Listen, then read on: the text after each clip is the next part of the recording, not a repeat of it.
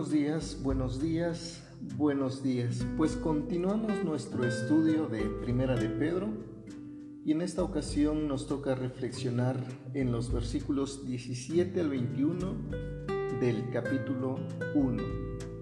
Y vamos a eh, pues, estudiar primeramente el versículo 17 o reflexionar en el versículo 17 que dice de esta manera, y se invocan como Padre a aquel que juzga según la obra de cada uno sin distinción de personas, conduzcanse en temor todo el tiempo de su peregrinación. Recordemos que eh, el versículo 16 que habíamos eh, analizado ayer, pues nos decía que nosotros tenemos que ser santos, porque Él es santo. Entonces, si nosotros somos santos, entonces invocamos como Padre a este Dios santo. Y si nosotros lo invocamos como Padre, si nosotros decimos que Dios es nuestro Padre, pues entonces dice el apóstol Pedro, la lógica es de que se conduzcan en temor todo el tiempo de, de, nuestra peregrinación aquí en la tierra. Entonces, no solamente es decir que Dios es nuestro Padre, es demostrar con nuestras acciones que de verdad Dios es nuestro Padre y debemos demostrarlo viviendo con una vida de temor reverente a Dios. No un temor de, miedo a, lo que está pasando, a las cosas que están sucediendo, sino un temor reverente a Dios, un temor de respeto a Dios, un temor que honra a Dios, que viva para obedecer a Dios. De hecho, también este, el Evangelio de Juan capítulo 2, primer, carta del, apóstol Juan capítulo 2, versículo 6, dice que el que dice que conoce a Dios debe vivir como Él vivió. Entonces, tiene que haber una correcta relación entre lo que decimos ser y lo que hacemos.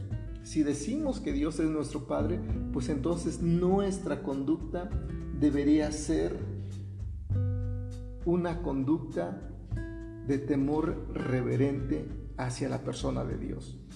Entonces, si invocamos como Padre a Dios, vivamos esa vida que Dios quiere que tengamos. Y lo otro que rescato de este versículo es que dice eh, que deben conducirse en temor todo el tiempo de su peregrinación. Recordemos pues que un peregrino no es un ciudadano permanente en un lugar.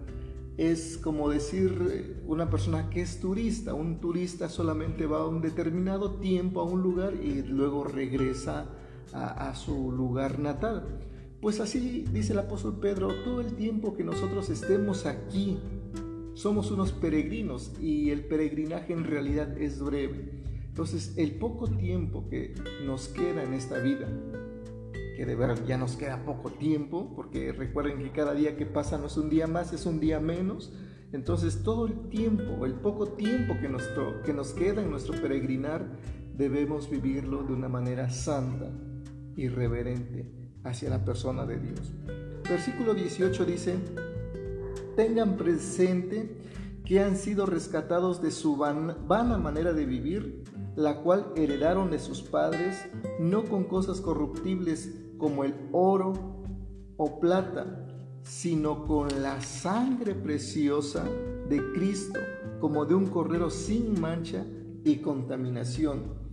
En la nueva traducción viviente, perdón, la nueva versión internacional dice, como bien saben, ustedes fueron rescatados de la vida absurda que, heredaron de sus antepasados.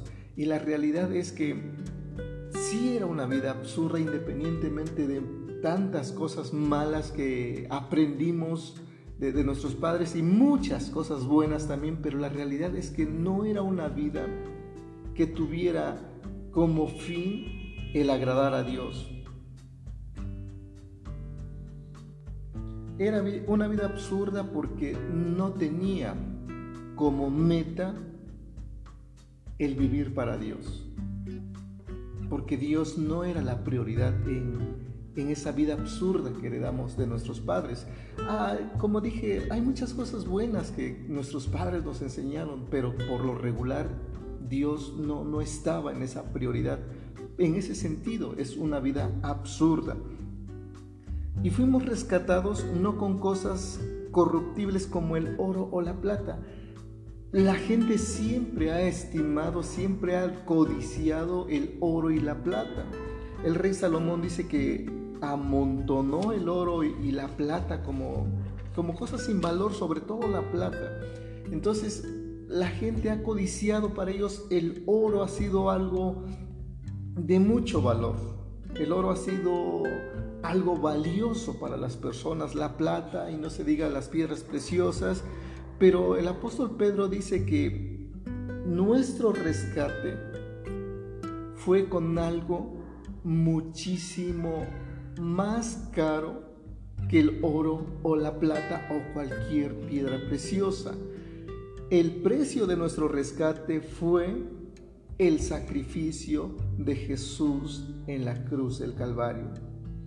Y ese sacrificio no lo puede comprar absolutamente nada de lo que hay en el universo entero.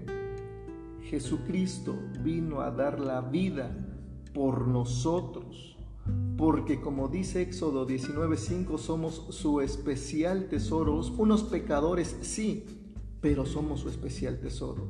Y vino precisamente para rescatarnos de esa vida absurda que llevábamos, esa vida donde pues o la prioridad era el dinero o la prioridad era este los afanes materiales o tantas otras cosas que como dije hace un momento Dios no estaba en, en nuestros planes y eso era lo absurdo entonces Cristo vino a morir por nosotros para rescatarnos de esa vida, para rescatarnos de nuestro pecado.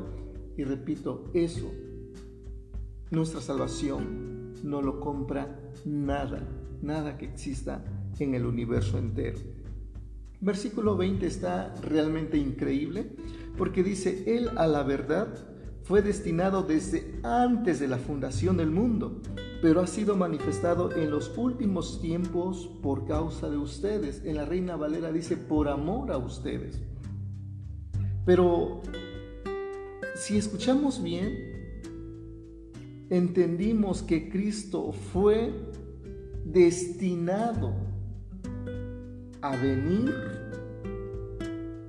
a vivir, a morir a resucitar por nosotros desde antes de que el mundo existiera. Y si el mundo no existía, por consiguiente nosotros tampoco existíamos y no habíamos pecado.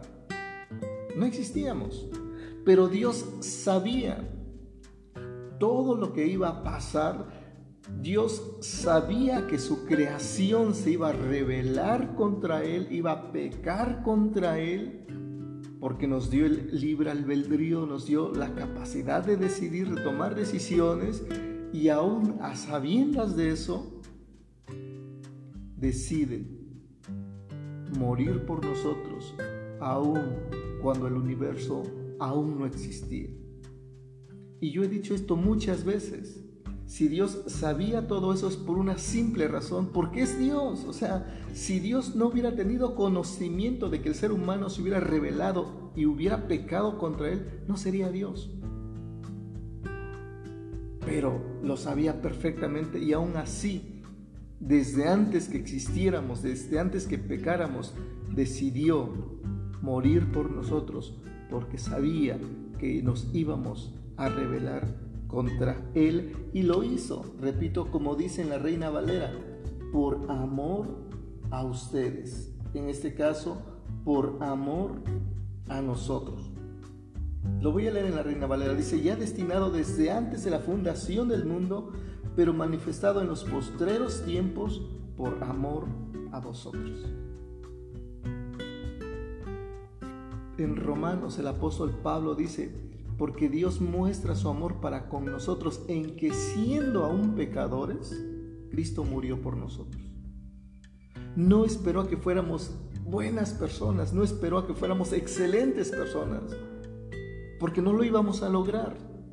Por eso dice, que en que, que siendo aún pecadores, Cristo murió por nosotros y como dice el apóstol Pedro aquí, fue por amor a nosotros.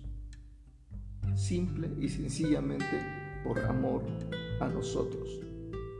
Terminamos con el versículo 21, dice, por medio de él creen en Dios, quien lo resucitó de entre los muertos y le ha dado gloria, de modo que su fe y esperanza estén en Dios.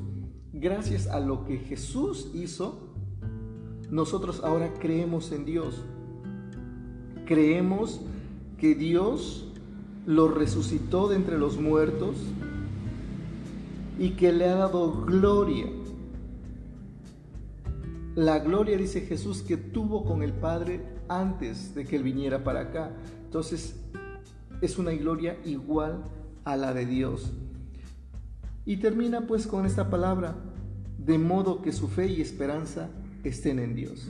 Y ese es mi deseo. Y ese es mi deseo para cada uno de ustedes, que su fe y su esperanza estén completamente en Dios, porque sabemos que fuimos rescatados de una vida absurda, que fuimos rescatados de una vida que no tenía ningún sentido y que fuimos rescatados no con cosas perecederas como el oro o la plata, sino con la misma preciosa sangre de Cristo que murió por nosotros, por amor a nosotros. Que Dios les bendiga.